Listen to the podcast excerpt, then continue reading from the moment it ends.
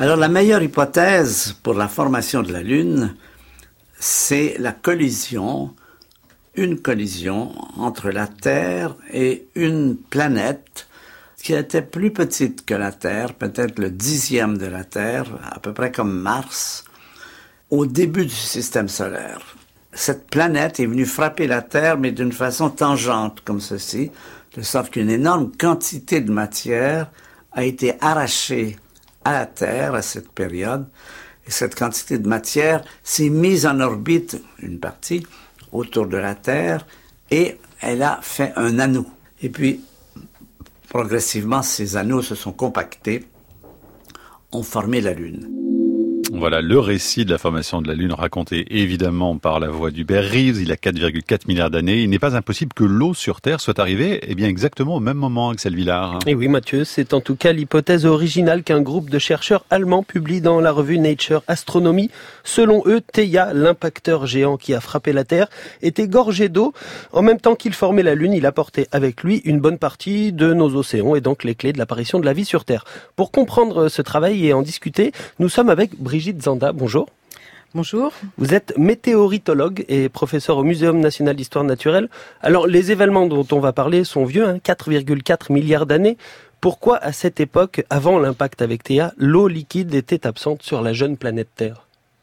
Alors, ce qu'on pense euh, de la Terre telle qu'elle s'est formée, c'est qu'elle s'est formée en deçà, dans le disque protoplanétaire, en deçà de ce qu'on appelle la ligne de glace. Ce qu'il faut comprendre, c'est que le disque qui entourait le Soleil nouvellement formé était stratifié, c'est-à-dire que près du Soleil, il faisait extrêmement chaud, il y avait que des gaz, tous les minéraux étaient vaporisés, et très loin, au contraire, il y avait tous les minéraux étaient condensés et on trouve en particulier de la glace. donc il y a une limite euh, qu'on appelle la ligne de glace au-delà de laquelle la glace est présente. Et pour pouvoir rentrer dans la composition d'une planète, il faut être solide. Et donc les corps qui se sont formés en deçà de la ligne de glace, ce qui était probablement le cas de la prototerre, ne contenaient pas d'eau, ou très peu d'eau, tandis que les corps formés au-delà, et c'est pour ça qu'on a formé les planètes géantes à cet endroit-là, contenaient de l'eau. Donc, pour avoir de l'eau, il faut forcément qu'elle vienne. D'ailleurs, c'est l'hypothèse sur laquelle on travaille maintenant. Euh, l'hypothèse euh, aujourd'hui à peu près admise, c'est quoi? C'est les météorites, un bombardement de météorites? Oui, parce qu'on s'est rendu compte que euh, d'un point de vue de la composition isotopique, alors donc sans rentrer dans le détail, les isotopes, ça sert de traceur, un peu comme l'ADN chez les humains. Ça permet de, connaître l'origine des objets et de d'établir des liens de parenté. Bah, d'un point de vue isotopique, l'eau des océans de la Terre ressemble aux chondrites carbonées, aux météorites primitives de nature carbonée. Elles se ressemblent tout à fait. Sauf qu'il en faudrait beaucoup des météorites quand même pour euh, remplir notre terre d'océan, non? Alors si c'est les petites météorites qui tombent à l'heure actuelle, c'est pas grand-chose, mais si ce sont des gros impacteurs, en revanche, on peut apporter beaucoup. Puisqu'il faut remarquer aussi, c'est que en fait, la quantité d'eau qu'il y a sur la Terre, si on se est face à l'océan, qui fait par, par endroit des kilomètres de profondeur, c'est beaucoup. Mais à l'échelle de la Terre, c'est rien. Michel Mayor, qui a découvert les exoplanètes, avait pris cette image une fois que je trouve très parlante. On prend une orange, on la met dans l'eau, et la petite pellicule d'eau qu'il y a autour, c'est ça, les océans sur la Terre. Donc c'est très peu d'eau à l'échelle de la Terre. Donc là, l'hypothèse que font ces chercheurs allemands, c'est que Theia, l'impacteur, vient de, au-delà de cette ligne de glace dont, vous parlez. Comment est-ce qu'ils font pour retracer l'origine d'une planète qui a explosé il y a 4,4 milliards d'années? Parce que quand même, c'est, ça qu'ils font dans le travail. Alors, ce qu'ils vont faire, c'est qu'ils vont comparer euh, les signatures, donc les, qualités isotopiques des roches, des chondrites carbonées, celles des, des chondrites non carbonées, des objets qui viennent probablement de l'intérieur du système solaire, et de la Terre dans son ensemble, euh, en particulier sur un élément particulier qui est le molybdène. Et donc normalement, à la surface de la Terre, il y a très très peu de molybdène parce que le molybdène est parti dans le noyau au moment de la formation du noyau avec le fer sous forme métallique. Et donc le molybdène qui est à l'heure actuelle proche de la surface de la Terre dans le manteau, dans la croûte, il a été amené tardivement par les impacteurs, donc soit par l'impacteur géant, soit par euh, les cortèges de météorites qui sont tombés ultérieurement. Donc ils font l'hypothèse que c'est ces mêmes impacteurs qui ont apporté l'eau et donc, ils vont regarder quelle est la proportion de matériaux qui vient de l'extérieur et de l'intérieur du système solaire.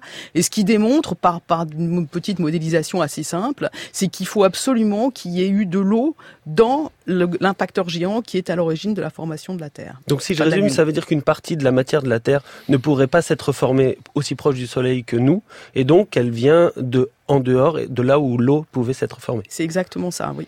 Au moment où les deux planètes se rentrent dedans, il y a 4,4 milliards d'années, que se passe-t-il exactement alors, alors là, c'est un phénomène absolument mais monstrueux, catastrophique, et il y a des modélisations récentes qui décrivent de près ce phénomène. Ils parlent d'un objet qui s'appelle une synestia, qui n'est plus une planète, qui n'est pas un satellite, qui est une espèce d'ensemble de solides, de liquides, de gaz absolument monstrueux, extrêmement chaud, qui, qui, qui, est en rotation et à partir duquel va se reformer la Terre et va se reformer la Lune en orbite autour de cette Terre. Et donc c'est un objet qui, qui, qui, ne ressemble à rien en fait, qui est un produit de collision pendant une période assez longue. Quelle est sa taille à peu près?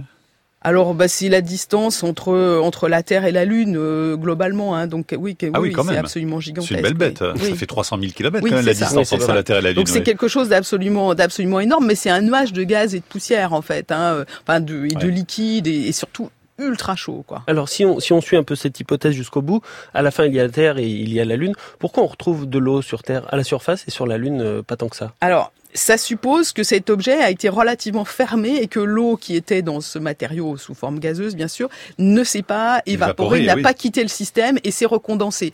Et je dois dire que les modélisations qui existent à l'heure actuelle ne suivent pas le devenir de cette eau. Donc euh, être sûr que c'est vraiment cette eau-là qu'on retrouve, c'est quand même assez difficile. Ce qu'il faut dire, c'est qu'après que la Lune se soit formée, le bombardement, il a continué. Donc il y a encore beaucoup d'objets, de gros objets, puisque c'était le début de la formation du système solaire. Il y a beaucoup de gros objets qui sont encore arrivés et qui ont encore apporter de l'eau. Donc savoir quelle est la proportion relative de tout ça, c'est assez difficile en fait. Pour vous, cette hypothèse, elle se tient Il faut continuer de chercher l'origine de Theia pour savoir si vraiment l'eau vient de, de cette planète? Oui, bien sûr, il faut, il faut continuer à chercher. On, on va pas trouver très facilement la réponse, pas immédiatement la réponse. On comprend même pas bien exactement ce qui est ce matériau primitif, mais il faut continuer à étudier petit à petit, et c'est comme ça que se construit la science. Alors une dernière question. En ce moment, il y a deux missions euh, qui sont en train d'essayer de ramasser des morceaux de d'astéroïdes, Bennu et Ryugu. Est-ce que la réponse pourrait venir de, de ces retours d'échantillons que c'est prévu pour 2024 euh, 2030, je crois? Oh non, c'est même plus plutôt que ça. Plus tard oui, c'est plus... Non, non, c'est plutôt que ça. Ah, non, c'est plutôt que ça. La mission japonaise va revenir dans, je me souviens plus exactement, mais je crois 2023 et la mission euh, américaine peut-être 2026. Je connais pas les dates exactes, mais c'est c'est plus proche que ce que vous dites. Alors oui, bah fatalement, ça va apporter des éléments de réponse. Après, est-ce que ça va vraiment faire basculer nos connaissances Il est encore trop tôt pour le dire. Merci beaucoup Brigitte Zanda, météoritologue. Oui. Hein, quand même, parce qu'on connaît mal ce, ce, nom de discipline, mais bon, bah, ça dit bien ce que ça veut dire. Merci beaucoup à vous euh, pour votre passage aujourd'hui à la ligne de la science, Axel. À demain. À demain, Mathieu.